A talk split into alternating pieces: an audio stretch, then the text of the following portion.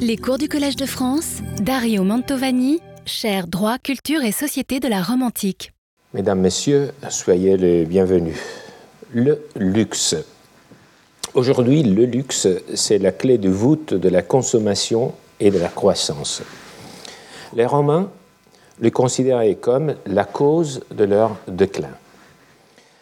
L'instabilité politique, notamment celle qui amena à la fin de la République et à l'instauration du Principat d'Auguste, était expliquée comme la conséquence d'une corruption morale dans laquelle la richesse jouait un rôle majeur.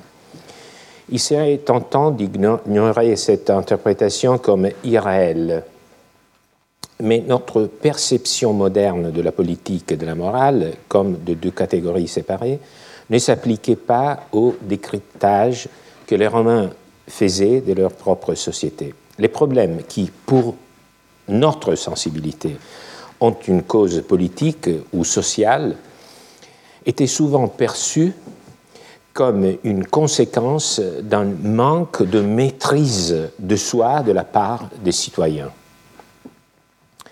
La moralité est au cœur de toute auto-représentation de l'identité romaine, surtout pour ceux qui aident et membres de l'élite. Voyons-en un exemple célèbre, presque un manifeste.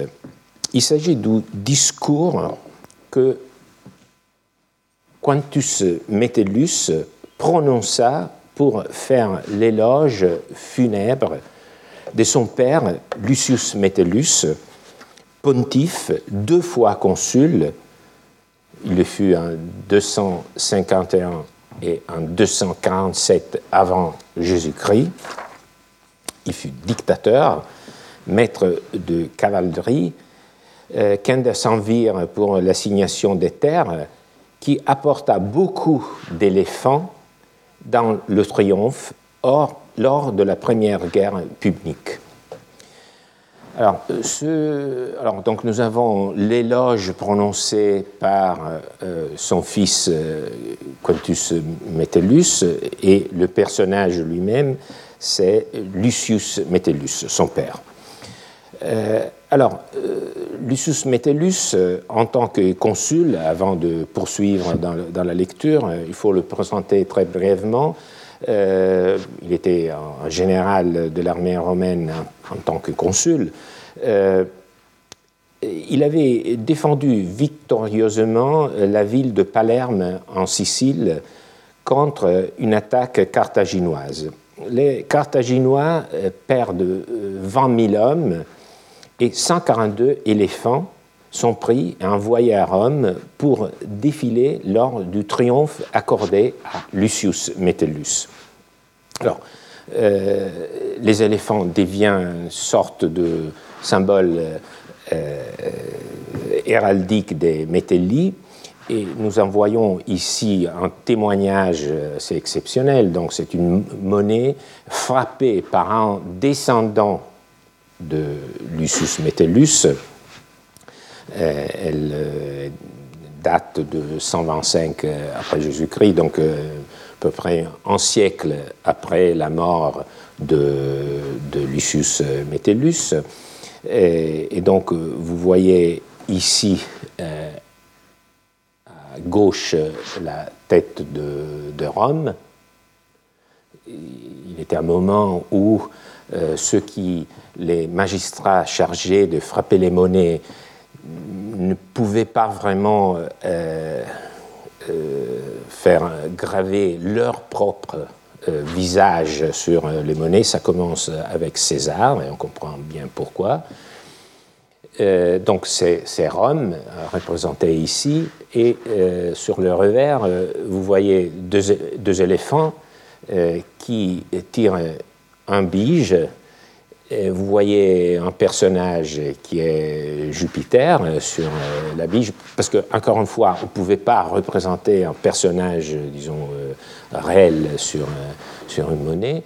Et à nous, vous voyez une victoire, une déesse qui représente la victoire, avec une couronne, en train de couronner le vainqueur. C'était une phase réelle, représentation de ce qui se passait lors d'un triomphe.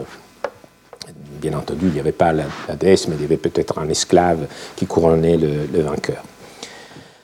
Alors, revenons euh, à l'éloge prononcé pour ce personnage qui était le vainqueur euh, de, la bataille de, Palerme contre les Carthaginois. Et après la première partie que nous avons déjà lue, euh, l'éloge prononcé par son fils Quintus Metellus euh, se poursuivit en disant que son père, avait accompli les dix objectifs suprêmes que les hommes avisés passent leur vie à rechercher. Il avait voulu en effet être le premier guerrier, donc euh, premier objectif, premier guerrier, le meilleur orateur, le général le plus courageux. Alors vous vous dites, quelle est la différence entre être le premier guerrier et le, général le plus courageux? Donc le premier guerrier, c'est le soldat, et le général, c'est celui qui commande. Donc il a revêtu à la fois le rôle de, soldat au début de sa carrière et après euh, celui de général. Ensuite encore, conduire des grandes entreprises sous ses auspices, Bien entendu, il y a là une sorte de rappel de cette victoire assez éclatante. Bénéficier du plus grand honneur, bon, il a été consul deux fois, mais il a aussi joui d'un triomphe.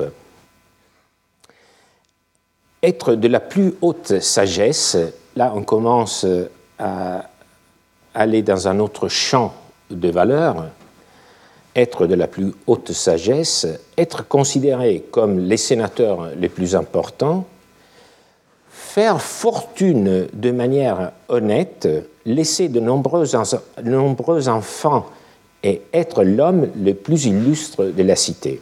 Tout cela lui était échu, à lui et à lui seul, depuis la fondation de Rome. Alors, c'est un éloge funèbre que nous ne possédons pas directement, donc ce n'est pas gravé sur une pierre. C'est Pline l'Ancienne qui, qui, le relate. Euh, d'une façon, on peut penser assez fidèle parce qu'il y a ce style, euh, disons, assez euh, lapidaire des, éloges funèbres. Alors, le Fils célèbre l'excellence du défunt en montrant qu'il a atteint ces dix vertus les plus importantes alors, il faut remarquer euh, qu'il ne parle pas de sa piété religieuse, ce qui est assez étonnant dans, ce cadre. Alors, euh, pour résumer ce que nous venons de lire, euh, on y trouve d'abord des activités au service de la cité, en tant que soldat, en tant que commandant, mais aussi sa, son habileté oratoire qui est en service, encore une fois, euh, pour la cité, pas dans la guerre, mais euh, lors de la paix. Euh, il a été aussi un très bon sénateur, donc il y a un côté plus strictement politique, mais à la fin de cette liste, on trouve le domaine privé, économique, c'est-à-dire l'accomplissement des devoirs d'un père de famille, pecuniam maniam bono modo invenire, multos liberos relinquere, des activités d'où découle un large prestige, être le, plus illustre clarissimum in civitate. Alors, remarquons, je pense que vous l'avez déjà remarqué, euh, parmi vous qui étaient ici lors de la première séance euh, où j'ai parcouru avec vous euh, la philosophie antique de l'économie, vous avez remarqué, je pense, que ce propos, pecuniam magnam bono modo invenire, acquérir une grande richesse par de bons moyens, d'une façon honnête, résume parfaitement l'approche philosophique dont nous avons parlé.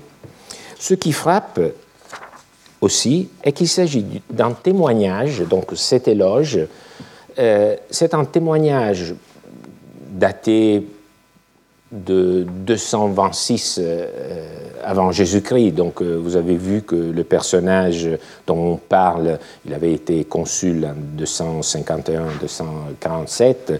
Après, euh, il est mort une vingtaine d'années après. Donc cet éloge fut prononcé à peu près en 226.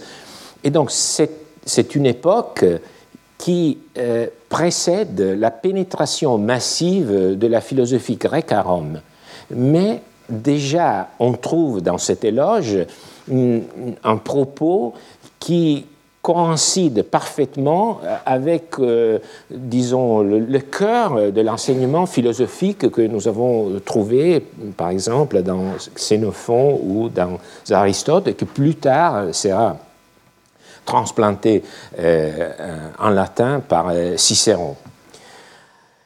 Alors, euh, cela a deux implications. D'abord, euh, qu'il ne faut pas euh, toujours chercher dans la philosophie grecque, disons, l'élément matriciel de la pensée latine. et d'ailleurs, cela nous montre que ce type de propos moraux était profondément politique ils étaient exploités par la classe dirigeante à la fois pour exercer un contrôle sur ses propres membres et pour faire valoir leur position privilégiée face aux couches inférieures. Et pourtant, comme cela a été montré par Emilio Gabba, ce genre de discours était destiné à être écouté aussi par les classes moins fortunées qui donc partageait elle aussi ces mêmes valeurs. Donc il faut toujours comprendre que euh, l'idéologie romaine, euh, qui est une idéologie assez aristocratique, élitiste, euh, mais elle, avait ça aussi de, disons, de frappant, qu'elle était largement partagée. Donc il faut que euh, vous imaginiez euh, les funérailles, donc euh, ce type de discours devant une foule, et, ça implique que ces critères devaient être partagés afin que ça puisse être considéré vraiment comme un éloge, pas seulement par les proches du défunt, mais par tous ceux qui écoutaient ce type de, de, de discours. Alors, euh, ce type de discours, il contient, si on le regarde bien, peut-être aussi une contradiction qui n'est pas vraiment euh, une, mais quand même qui nous donne euh, une idée de la complexité du champ que nous sommes en train d'explorer. C'est-à-dire que dans ce contexte, on voit très bien l'idée de quelqu'un qui a une maîtrise de soi-même absolue, qui répond à tous les, demandes de, euh, morale du, du, public, mais en même temps, c'est quelqu'un euh, qui euh, ne méprise pas d'acquérir une grande richesse. Donc nous avons à la fois l'éloge de la vertu, de la maîtrise de soi, et l'éloge de la richesse. Donc, euh, il faudra toujours euh, euh, prendre en compte la présence de la richesse. Alors, tout ce qu'on peut dire, c'est que cette présence d'un certain point de vue, d'une certaine façon, elle est acceptable lorsqu'elle est entourée de certaines, disons, précautions morales par exemple, il faut dire toujours, c'est une grande richesse, mais acquise de façon honnête. Alors, vous voyez, il y a ici euh, déjà euh, une époque euh, assez reculée, il y a déjà la présence de la richesse qu'il faut faire entrer harmonieusement dans le reste des valeurs citoyennes. Alors, ce euh, sur quoi euh, il y avait des opinions un peu différenciées, mais qui au fond euh, convergeaient sur, disons, un espace assez, assez partagé, c'était les opinions concernant le, moment où la richesse arriva à Rome. Donc euh, c'est toujours intéressant lorsqu'on lit euh, les, témoignages anciens parce qu'il y a toujours l'idée d'un commencement. Nous sommes un peu moins euh, à l'aise avec l'idée d'un commencement. Parce qu'on se dit peut-être les choses ont, ont, toutes une sorte de dynamique, il n'y a pas vraiment un commencement, mais les anciens avaient, disons, cette euh, ce, besoin euh, de, de, trouver l'origine. Euh, cette quête de l'origine, c'est très caractéristique. Alors, pour tous, disons, les, historiens, les, les, orateurs, les philosophes, l'invasion du luxe et les commencements de la corruption s'est située quelques décennies seulement après l'éloge funèbre de Lucius Metellus je vous le rappelle, 221.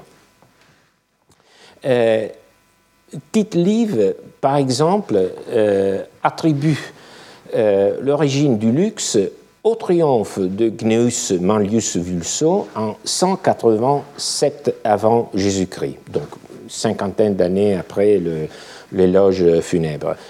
Euh, l'origine du luxe euh, aurait fait suite à la victoire sur les Galatiens en Asie mineure.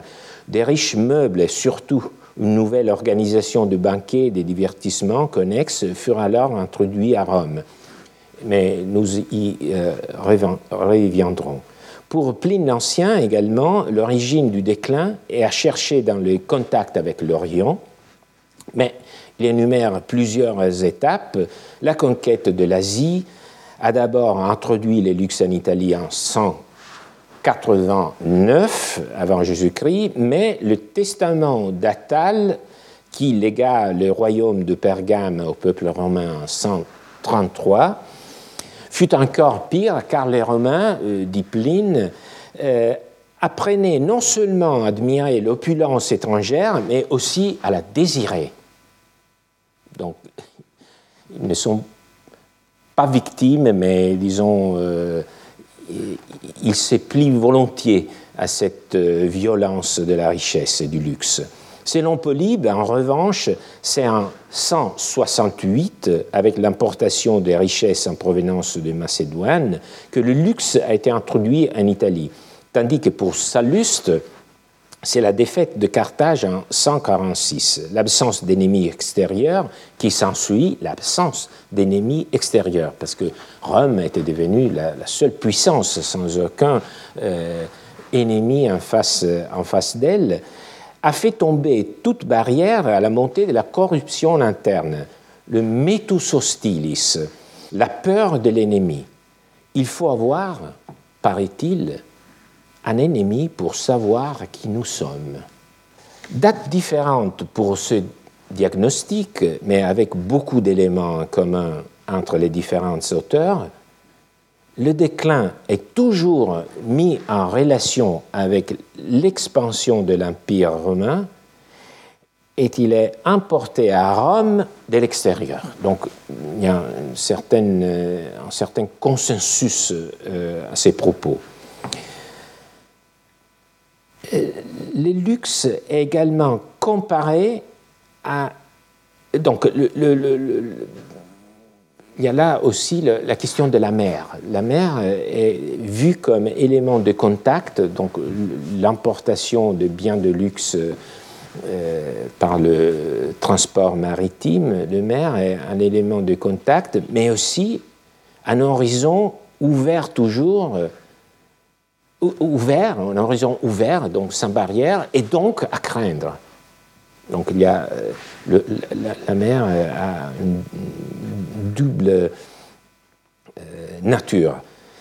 Et il y a aussi dans ce discours sur l'origine du luxe euh, toujours une comparaison avec une armée hostile qui envahit, assaille et conquiert les mœurs romains c'est de fait un leitmotiv qui traverse le siècle, pas seulement le siècle de Rome, euh, et pas seulement les fantasmes de Rome. Euh, s'il est présenté sous, la forme d'un anti-hellénisme dans l'Antiquité romaine, il se manifeste par exemple comme un sentiment anti-français en Angleterre et anti-chinois au Japon et dans les cités-États euh, d'Italie, à Florence par exemple, euh, au Moyen Âge, il s'agissait toujours d'une antipathie envers toute forme de euh, richesse qui venait de l'extérieur. Donc il y a toujours cette idée du luxe étranger. Alors, ce qui unit les écrivains antiques est aussi leur vocabulaire de la corruption. Euh, la métaphore de la maladie qui corrompt le corps de la société est l'une des plus utilisées. C'est la métaphore de la, maladie. Euh, une autre caractéristique euh, de cette vision, un peu plus compliquée, mais je pense très fructueuse, est l'idée que la décadence du présent implique l'existence d'un passé vertueux. Donc toutes, les fois que nous, nous disons ah, bon, euh, ce présent est décevant et frustrant, donc cela implique qu'il y a eu un moment où nous étions heureux. Donc il faut, en être conscient. Il ne s'agit que d'un contre-modèle, bien entendu.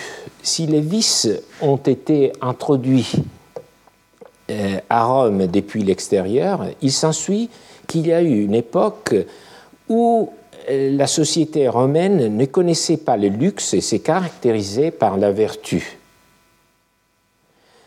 Euh, comme le dit Tite Live dans sa préface trop célèbre pour que je dois vous la présenter, mais on, a toujours prends toujours le plaisir d'en lire quelques lignes. Je ferai en présence de Madame Ducot, qui connaît bien, moi bien mieux que moi ce type de, témoignage.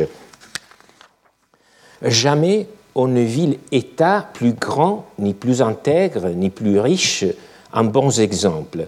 Dans aucune autre cité ne vint s'installer si tard la fascination de l'argent et du luxe Nulle part ailleurs on accorda si longtemps à la pauvreté, à la parcimonie, tant d'honneur.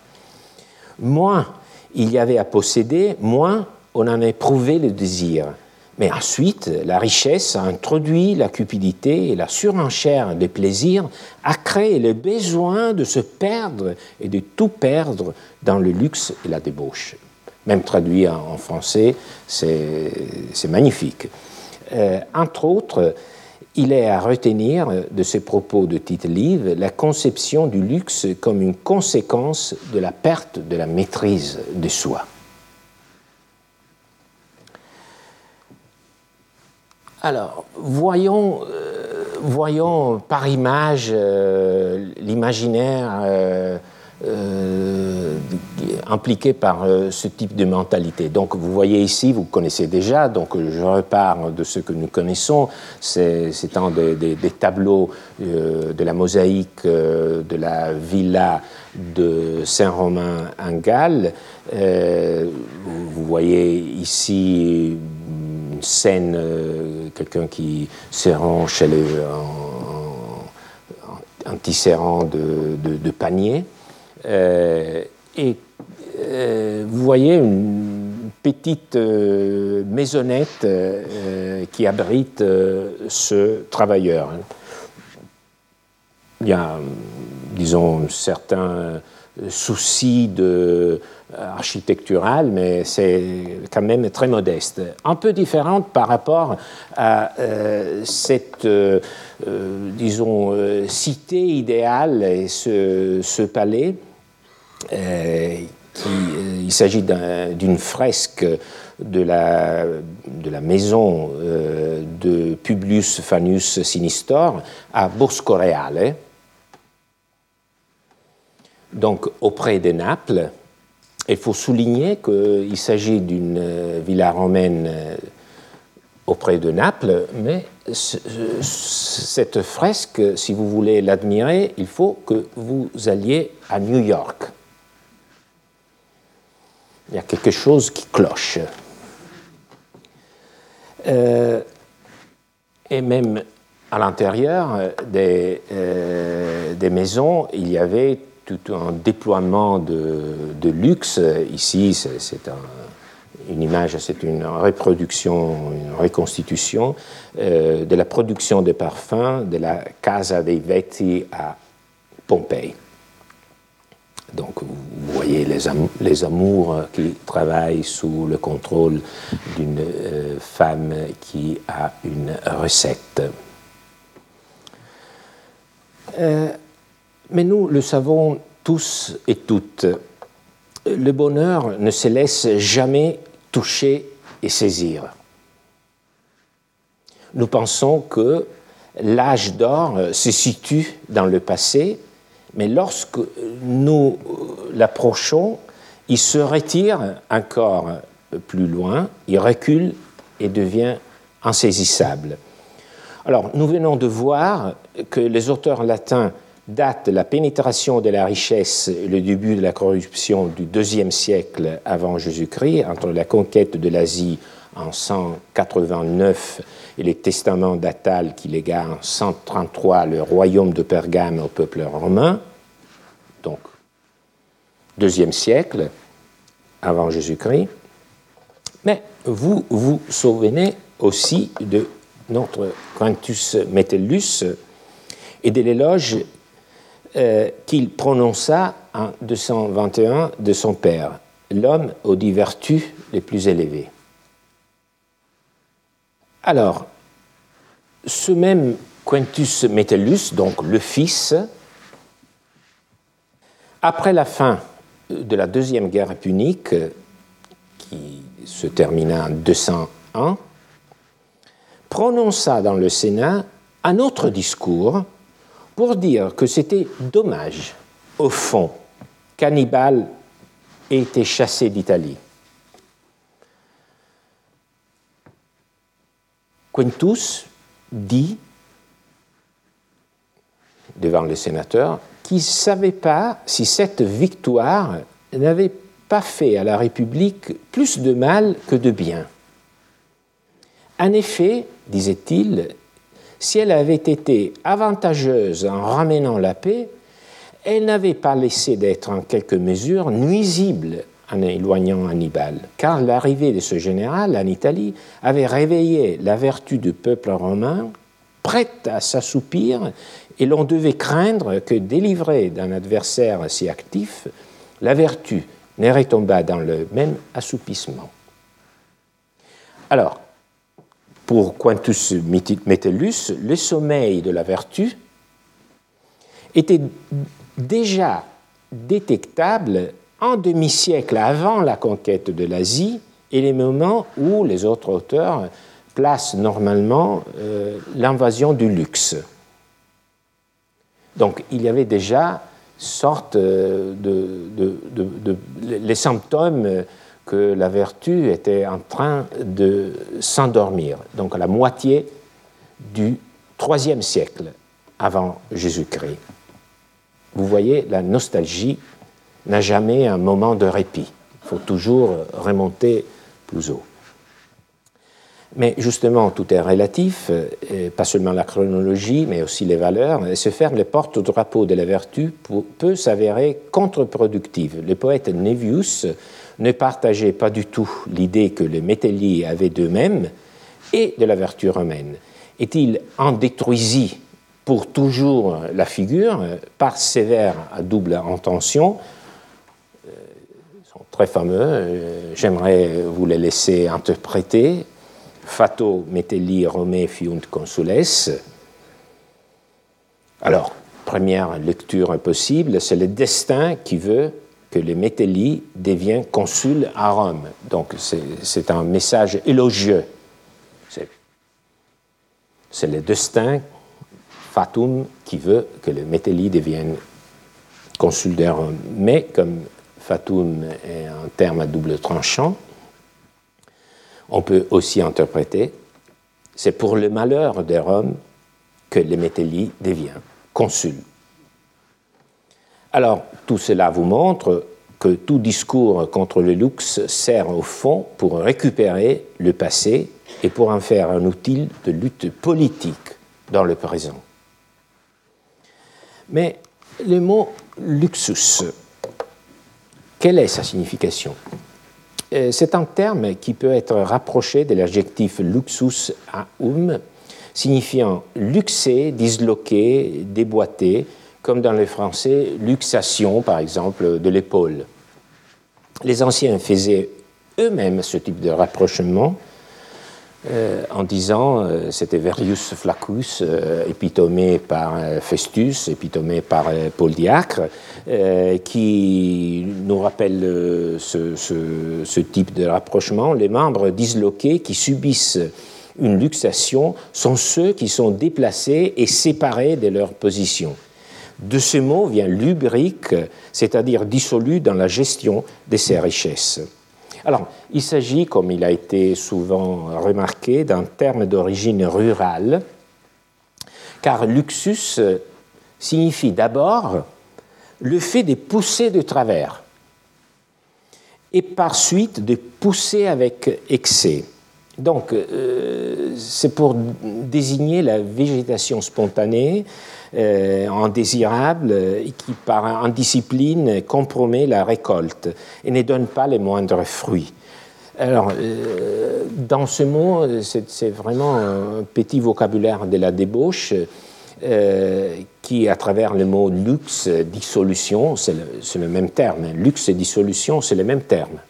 Donc c'est intéressant d'ailleurs, on ne l'aurait pas soupçonné. Euh, signifie celui qui se met de travers, qui fait des écarts. Alors vous voyez l'idée qu'il y a derrière, c'est, je dirais, la meilleure façon de traduire le mot en rendant sa sémantique, c'est l'idée d'extravagance. Parce que vous savez, extravagance, ça veut dire euh, s'en aller euh, hors du chemin. Alors, il y a une norme sociale, des coutumes vis-à-vis desquelles le luxe représente l'éloignement, la violation. Et j'ajouterai donc aux nombreuses raisons habituellement invoquées dans la lutte contre le luxe, celle du contrôle psychologique.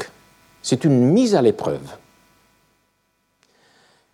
car si le luxe est vu comme une déviation, comme le signe d'une dissociation entre le citoyen et la communauté, c'est comme dire que celui qui s'adonne au luxe met ses propres intérêts devant l'intérêt commun. En bref, c'est un signe, si on, voit quelqu'un qui est un peu extravagant, c'est un signe que l'on ne peut pas faire totalement confiance en lui, que l'on ne peut pas compter en tout sur un tel individu.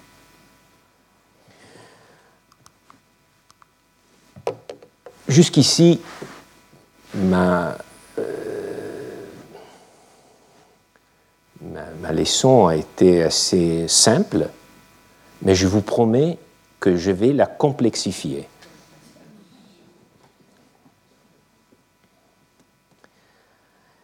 Car après vous avoir présenté un cadre de l'idéologie romaine du luxe, qui était quand même nécessaire pour vous donner un point de référence des champs proches du discours juridique. Maintenant, on entre dans l'idéologie non pas de, des historiens, des philosophes, des, orateurs, qui est d'ailleurs bien connu, mais dans l'idéologie des juristes.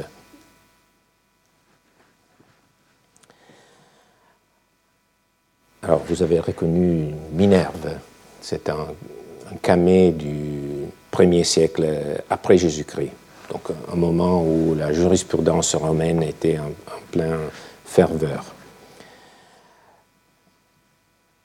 Alors, je pense que euh, dans, dans, les juristes, on retrouve cette sorte de contradiction que j'ai déjà euh, soulignée.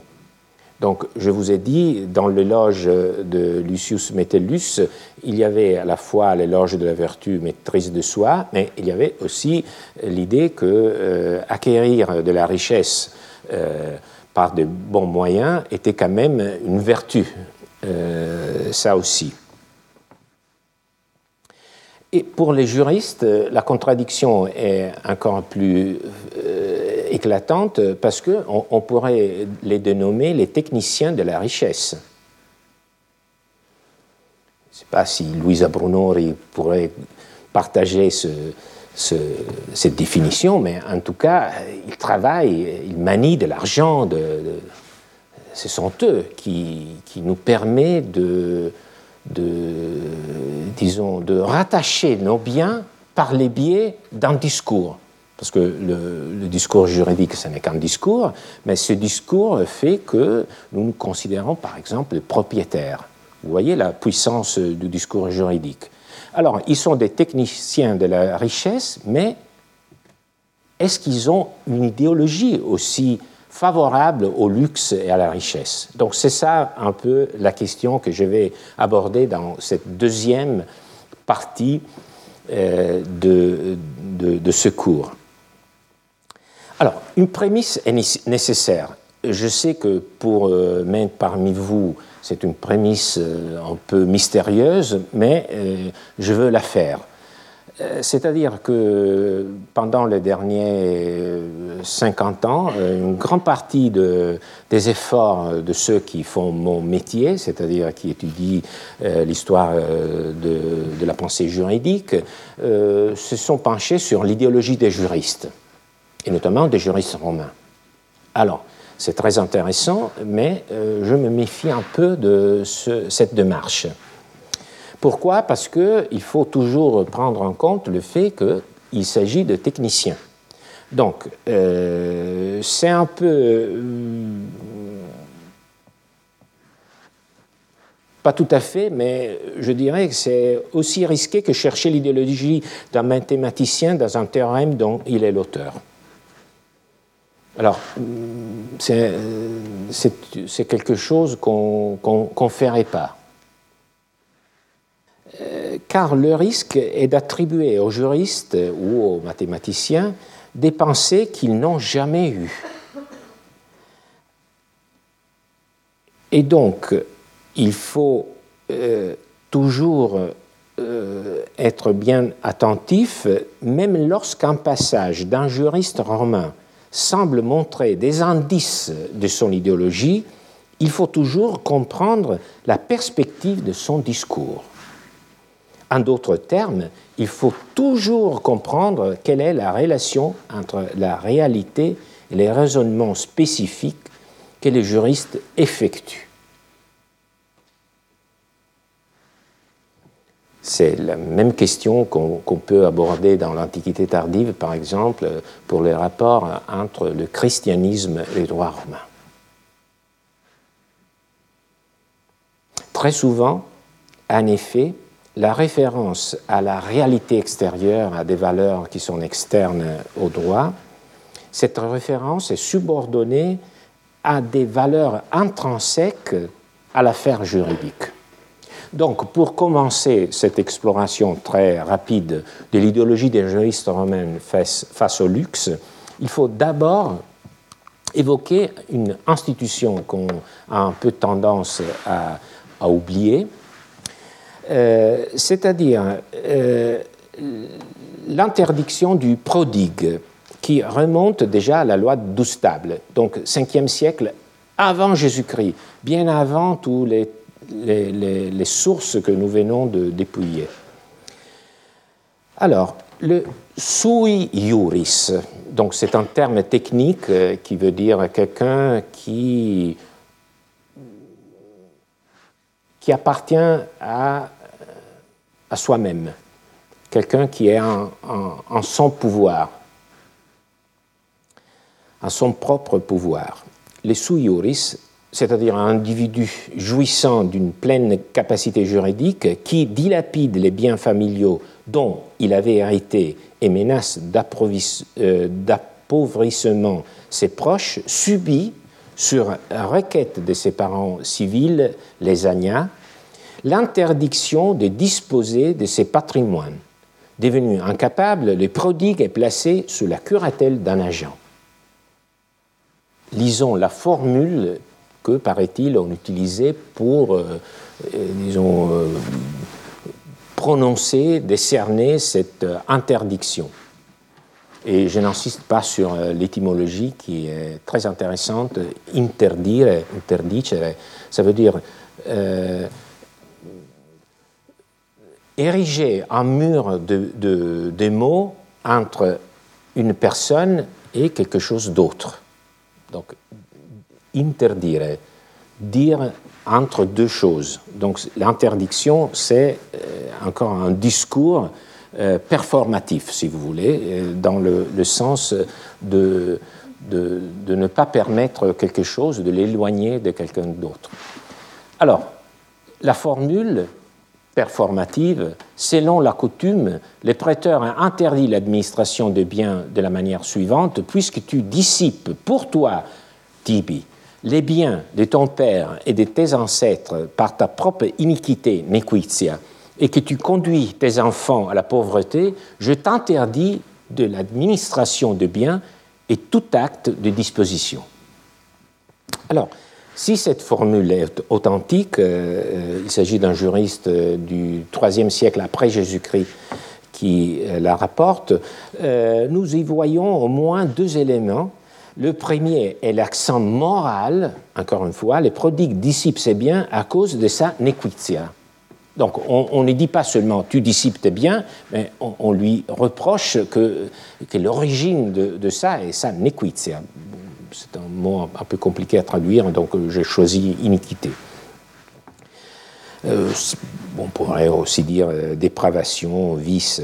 En outre, ce qui est blâmé est l'effet que son comportement interrompt une chaîne de transmission de biens qui commence par les ascendants plus éloignés, se transmet aux parents du prodigue et doit se poursuivre avec ses fils.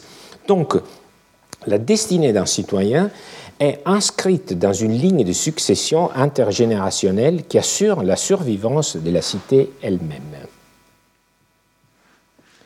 L'interdiction du prodigue remonte à la loi des douze tables, code législatif du 451-450 avant euh, Jésus-Christ, qui constitue pour toute la durée de l'histoire romaine la table des valeurs juridiques de la cité, pas seulement euh, table des valeurs juridiques. Donc on a apprenait à lire et à écrire euh, en apprenant par cœur euh, la loi de Doustable lorsqu'on était enfant. Euh, Cicéron nous le, témoigne. Alors, c'est pourquoi j'ai voulu signaler cette institution, car elle nous indique les critères de fond l'arrière-plan des discours des, juristes. seulement une petite annotation. Qu'est-ce que je veux dire euh, par cela. Euh, donc, je vous ai dit que j'essaye de replacer le discours des juristes euh, dans la culture romaine. en même temps, il faut toujours être sensible, attentif au fait que le discours juridique tend à s'autonomiser, à avoir une sorte d'indépendance. Donc il faut trouver l'équilibre entre ces deux mouvements, ces deux facteurs. Donc,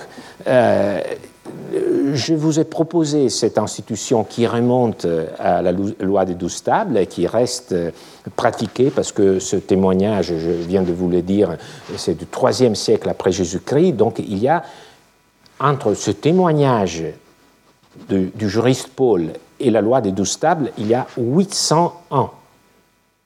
Mais l'interdiction était toujours valable. Donc vous voyez cette stabilité aussi. Alors, ça veut dire qu'il y avait dans, euh, disons, dans l'esprit des juristes et dans euh, l'ordre juridique, il y avait cette institution qui orientait, qui dictait une ligne, qui exprimait des valeurs.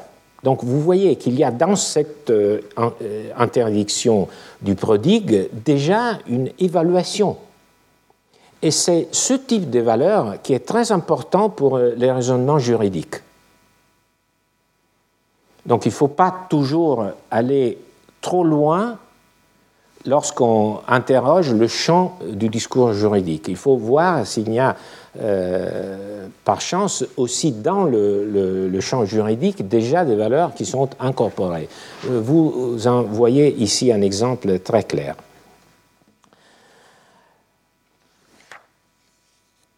Allons donc maintenant pour la toute dernière partie de mon, exposé, euh, enquête des idées des juristes. Euh, alors, commençons, euh, je vous proposerai deux exemples.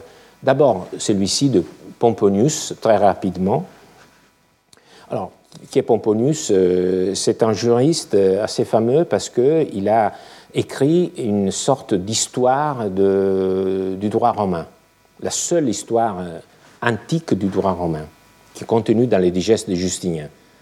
Il faut que je le souligne, tous les textes euh, que j'indique avec euh, le sigle D, point, provient du digeste de Justinien. C'est une anthologie juridique du VIe siècle après Jésus-Christ, où les écrits des juristes ont été recueillis. Alors, Pomponius, dans le digeste, présente, euh, il y a une longue euh, histoire euh, du droit, mais Pomponius, lui, il écrivait au deuxième siècle après Jésus-Christ. Après Jésus-Christ. Alors, il se montre bien conscient qu'il existe un rapport entre l'histoire générale d'une société et son droit, mais il se borne à cristalliser cette histoire dans une notion quantitative notion quantitative de l'histoire. Justement, c'est la notion de la cité qui, croit. Il y a cette idée de la croissance, une cité qui croit. Tout le récit de Pomponius est rythmé justement par des étapes de croissance qui engendrent l'évolution des modalités de production et de, de gestion du droit. Alors, on, peut le voir tout de suite, c'est au tout début de, ce, récit. En effet, dit Pomponius, au commencement de notre cité, le peuple romain s'est gouverné sans loi et sans droit certain. Donc, c'est une sorte d'anomie. Et les rois conduisaient tout à leur volonté. Donc, c'est avant la naissance du droit. La cité s'étant ensuite accrue,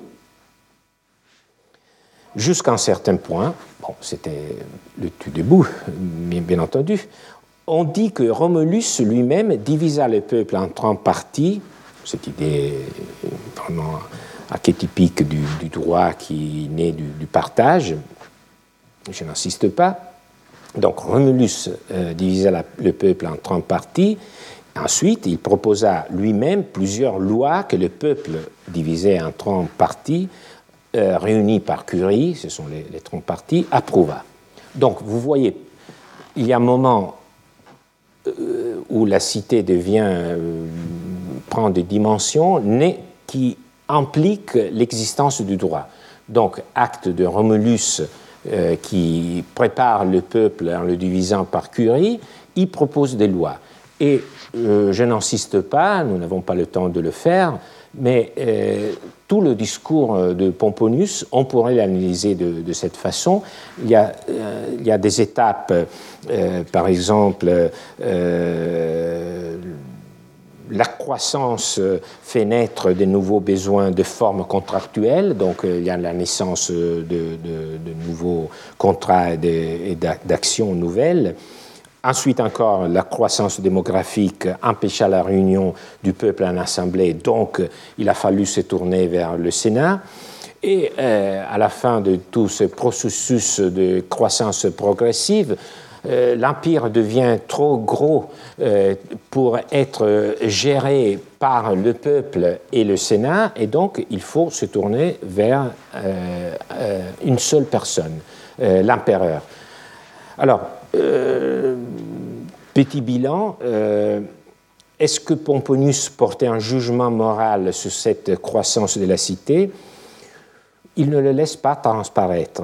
Il ne, dit pas s'il la considère comme bonne ou mauvaise. Son attitude est presque neutre. La croissance progressive, c'est pour lui un constat. Mais euh, cela n'a rien d'étonnant vu ce que je, vous ai dit euh, auparavant. Car il faut toujours comprendre quel est le but, le but poursuivi par un juriste lorsqu'il dresse euh, un récit.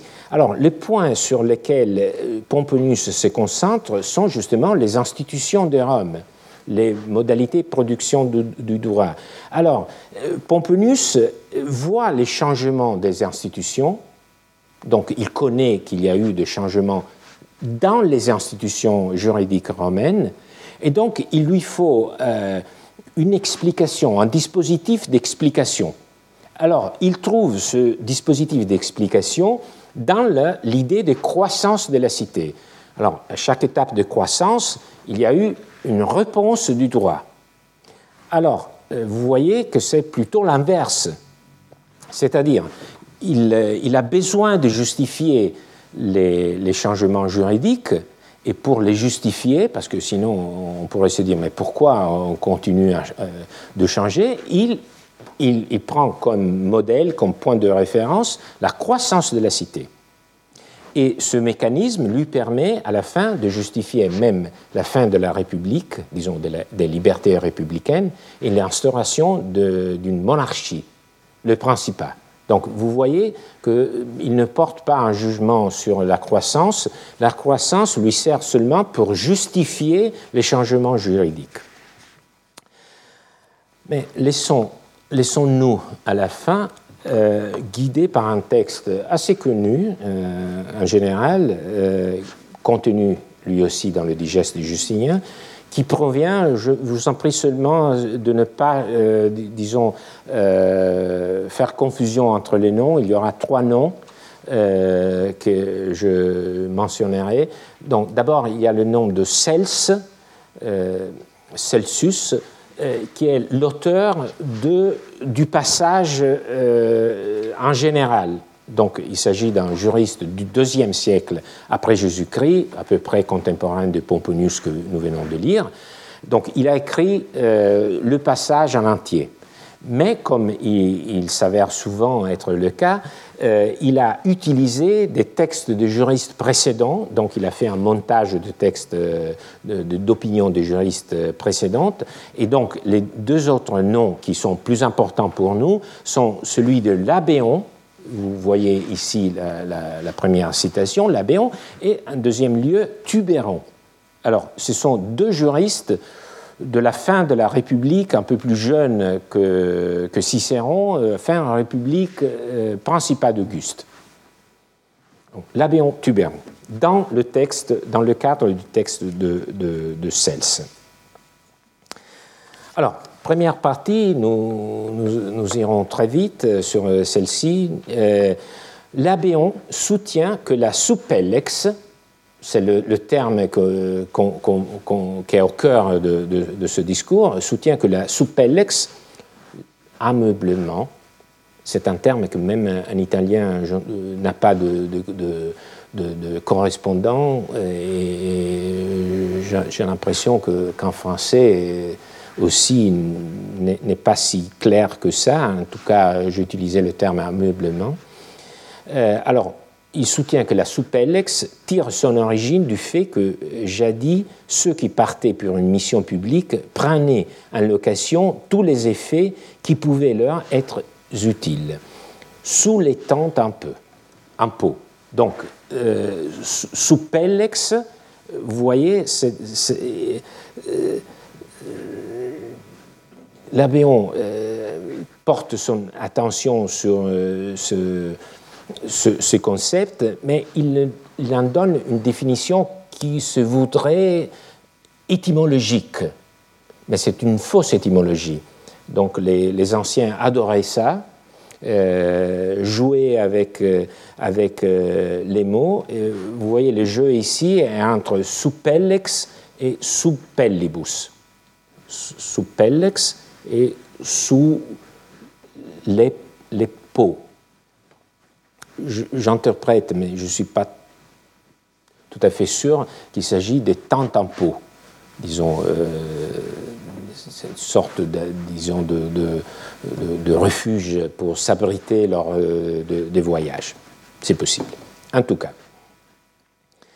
Euh, ce n'est donc qu'un jeu sur la ressemblance des signifiants, euh, car ce jeu permet à l'abéon d'éclairer de façon très vivante les signifiés.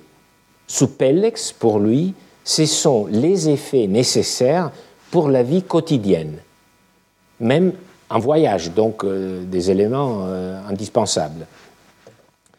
Alors, avant de continuer le texte de Cels, euh, dont celui de l'opinion de l'Abéon était la première partie, le prologue, nous faisons un petit détour par euh, livre, encore le prologue. En effet, dit-il, le luxe des nations étrangères n'entra dans Rome qu'avec l'armée d'Asie. Ce fut elle qui introduisit dans la ville les lits ornés de bronze, les draps précieux, les voiles et tissus déliés, enfin ces tables à un seul pied, guéridon, et ces buffets qu'on regardait alors comme une grande élégance dans l'ameublement, dans la soupellex. Ce fut à cette époque qu'on fit paraître dans les festins des chanteuses, des joueuses des harpes, des mimes pour égayer les convives, que l'on mit plus de recherche de magnificence dans les après, même des festins, que les cuisiniers qui n'étaient pour nos aïeux que les derniers les moins utiles de leurs esclaves commencèrent à devenir très chers et qu'un vil métier passa pour un art. Et pourtant, toutes ces innovations étaient à peine le germe du luxe à venir. Alors, on pourrait euh, s'arrêter sur ce texte euh, très longuement. Euh, je souligne seulement quelques éléments.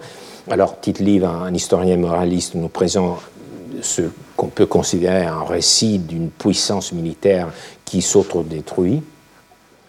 Euh, vous voyez, c'est le luxe qui est emporté par les armées victorieuses.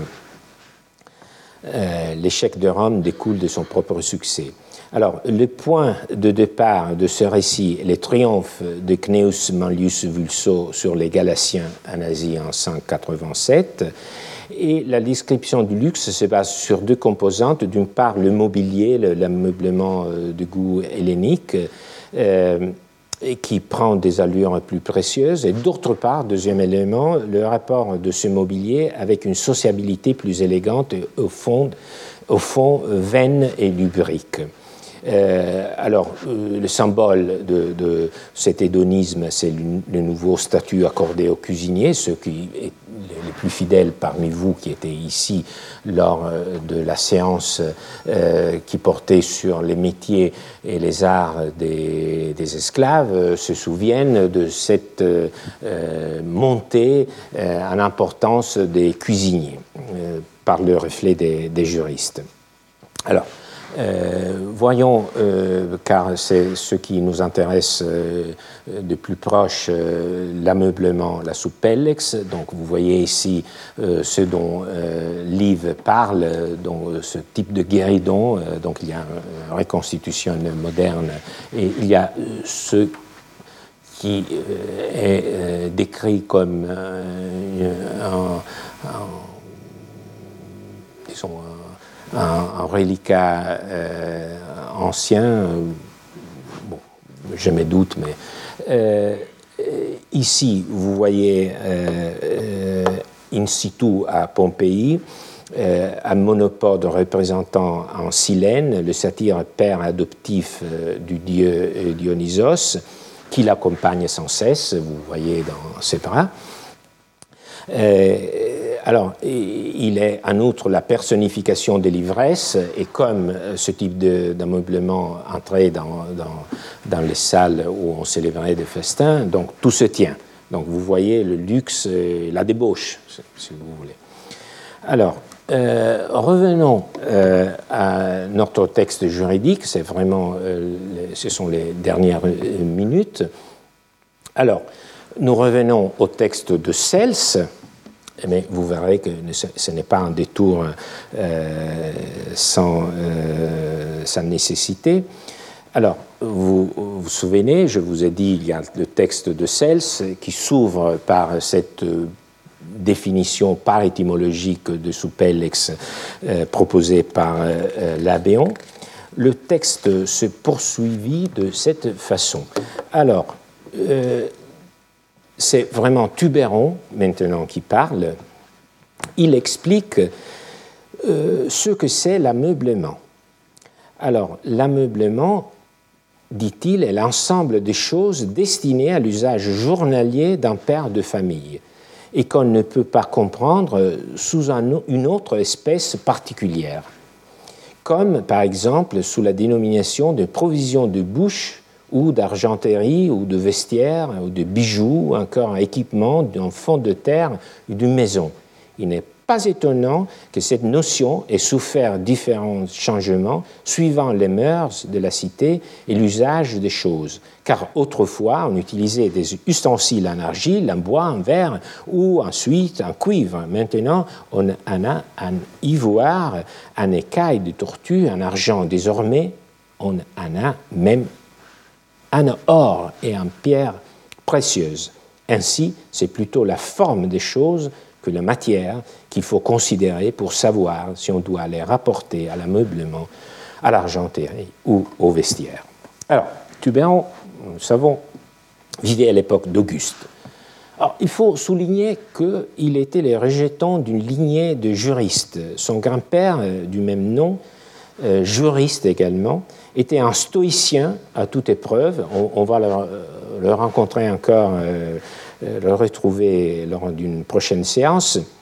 Et Cicéron remarqua que l'attachement excessif du grand-père de, notre Tubéron, l'attachement excessif à la frugalité, lui coûta une élection, car le banquet funéraire qu'il avait dressé à l'occasion de la mort de son oncle Scipion l'Émilien, fut jugé misérable d'une sagesse malencontreuse. Il osa servir ce banquet sur des pots, des boucs, et dans de la vaisselle de terre cuite. Alors, euh, on n'a pas le temps d'insister encore le fait que c'est encore un contexte funéraire, comme le discours de Quintus euh, euh, Metellus, et donc que le public était, euh, disons, invité et qui regardait les mœurs des aristocrates et portait un jugement soit favorable, soit défavorable. Alors, Maintenant, il faut, se demander, quelle est l'attitude de, son petit-fils? Est-ce qu'il était de la même frugalité? Son petit-fils euh, qui euh, devait définir qu'est-ce que c'est l'ameublement euh, pour la vie quotidienne. Alors, le premier point à comprendre est la raison pour laquelle Tubéron se préoccupe de définir la suppellex. C'est un problème qui se pose dans le cadre de l'interprétation d'un testament. Les testateurs laissent à quelqu'un un legs de suppellex, d'ameublement. Il dit Je laisse à Titius mon, ma suppellex, mon euh, ameublement. Alors, à sa mort, on se rend chez lui et on doit décider quels objets relèvent du légataire, euh, du, du, legs de suppellex. Donc, on, sait que la soupelle, il faut la, la, mettre de côté et la donner au, légataire, donc on entre chez lui, il faut faire le tri. Alors, la définition de Tubéron sert justement à ça, à donner un moyen pour faire le tri. Alors, euh, il, dit d'abord, euh, on, peut le relire, l'ameublement est un ensemble de choses destinées à l'usage journalier d'un père de famille et qu'on ne peut pas comprendre sous une autre espèce particulière, comme, par exemple la dénomination provision de bouche, d'argenterie, etc. Alors, c'est une définition d'abord un positif, l'ensemble de biens d'usage quotidien, et un négatif, qui ne peuvent pas rentrer sous une autre catégorie. Bon, c'est déjà un, premier pas très important, mais imaginons, euh, nous de, imaginons nous rendre dans la maison du défunt, ayant en tête la définition de Tubéron un ensemble de choses destinées à l'usage journalier d'un père de famille. Alors, son lit, est-ce qu'il fait part du legs de Supellex Oui, bien entendu. C'est quelque chose dont le, le, père de famille a besoin euh, pour son usage quotidien. En revanche, en bijoux, il ne rentre pas dans l'ameublement, il rentre dans la catégorie des bijoux qui peut-être ont été laissés à un autre légataire. Et si on trouve un lit en or, qu'est-ce qu'on fait? Qu'est-ce qu'on fait? Alors,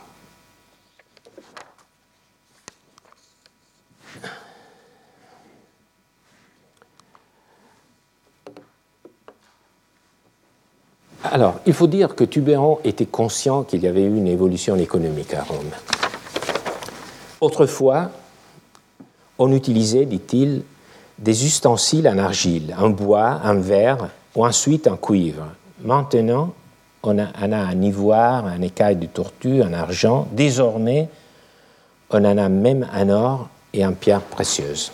Donc il était conscient qu'il y avait eu une évolution. C'est la même évolution que nous avons, venons de voir dans le passage de Tite-Live. Maintenant, vous comprenez pourquoi je l'ai évoqué. Donc, c'est la, la même évolution. Alors, on pourrait même se dire que l'un a lu le livre de l'autre. C'est qui le lecteur de qui On ne peut pas le dire. On ne peut pas le dire. Ils ont vécu à peu près euh, à la même époque. Ce qu'on peut dire, c'est que Tubéron a, outre des traités juridiques, écrit aussi des histoires, histoires euh, de Rome, qui ont été mentionnées par Tite-Live. Donc qu'il y ait eu des rapports, il n'y a pas de doute. Bon, dans quel sens, on ne peut pas le dire. En tout cas, il décrit euh, à la même époque la même évolution euh, dans le passé à propos de la Supellex. Les juristes, donc Tite-Livre en parle avec un mépris et une nostalgie des bons vieux temps, mais la conclusion de Tubéron va dans une autre direction. Il accepte cette évolution, sa conclusion est très claire, ainsi c'est plutôt la forme, c'est-à-dire la fonction des choses que la matière qu'il faut considérer pour savoir si on doit les rapporter à l'ameublement ou à l'argenterie ou au vestiaire. Donc, un lit en or, ça reste toujours par sa forme, c'est-à-dire par sa fonction, un lit. Et donc, on le euh, range parmi l'ameublement, pas parmi les, bijoux ou les ornements. Alors, euh, faut-il donc croire que les juristes étaient plutôt pour la diffusion de la richesse, sans tenir compte de la corruption morale qui pouvait en découler? Qu'aurait donc dit le grand-père de Tubéron, celui qui avait perdu l'élection à cause de sa frugalité excessive? Alors ici, je me permets, c'est euh, la conclusion, je me permets encore une fois de vous rappeler que les textes des juristes ont un but technique. Et pour les comprendre, il faut bien les tenir, euh, ça à l'esprit. Dans ce passage, Tubéron cherche à identifier quelle avait été la volonté du défunt. Ce n'est pas sa propre définition d'ameublement, ce qu'il voudrait que l'ameublement fût, mais c'est ce que les Romains, en moyenne, comprenaient par ameublement. Et donc, c'était le moyen pour comprendre quelle avait été la volonté du défunt lorsqu'il a écrit Je laisse en tel ma suppellex, mon ameublement. Alors, le critère fondamental suivi par ce juriste et par tous les juristes dans ce genre de problème est de se rapprocher le plus possible de la volonté du défunt. C'est ça le problème juridique qu'il essaye de ressoudre. Ce n'est pas de faire euh, une histoire euh, moralisante de la Rome antique. Cela dit, je ne pense pas que le cœur de Tubéron était complètement insensible à la croissance du luxe. D'abord, le fait qu'il fût aussi un historien, je viens de vous, le dire, attentif aux origines de Rome, le montre plutôt tourné vers le passé.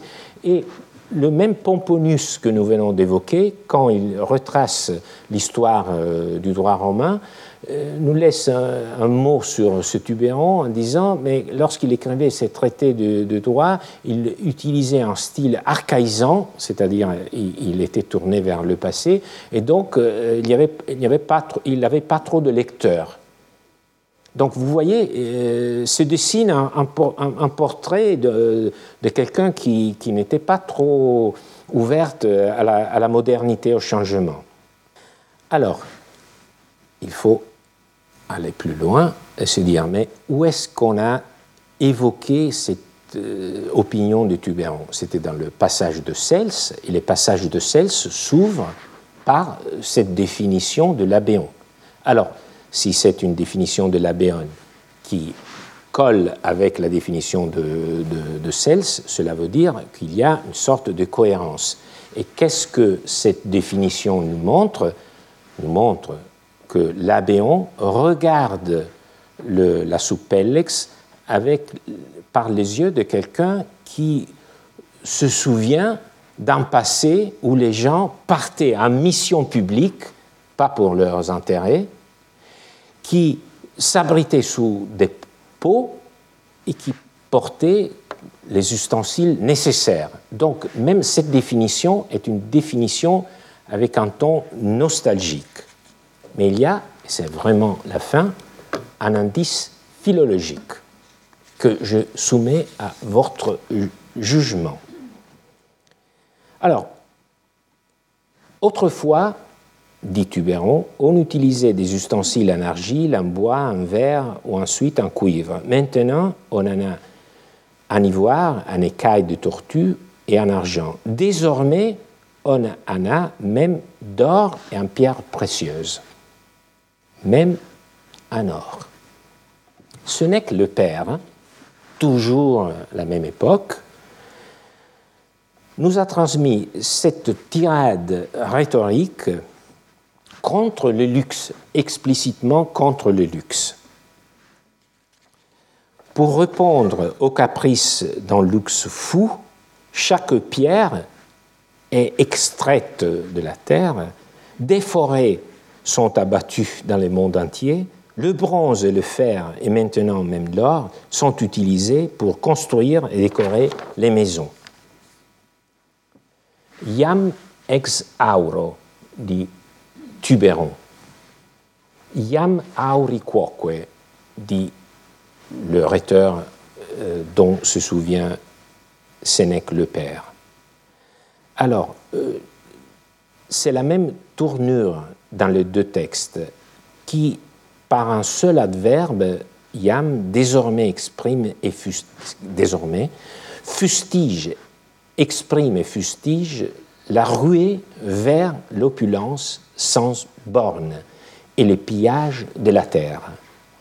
Je pense donc que les deux passages réunis par Cels, celui de l'Abéon et la définition de Tuberon forme un discours unitaire à la tonalité nostalgique. Derrière un raisonnement technique concernant l'étendue d'un leg, une trace d'idéologie se dessine presque d'émotion.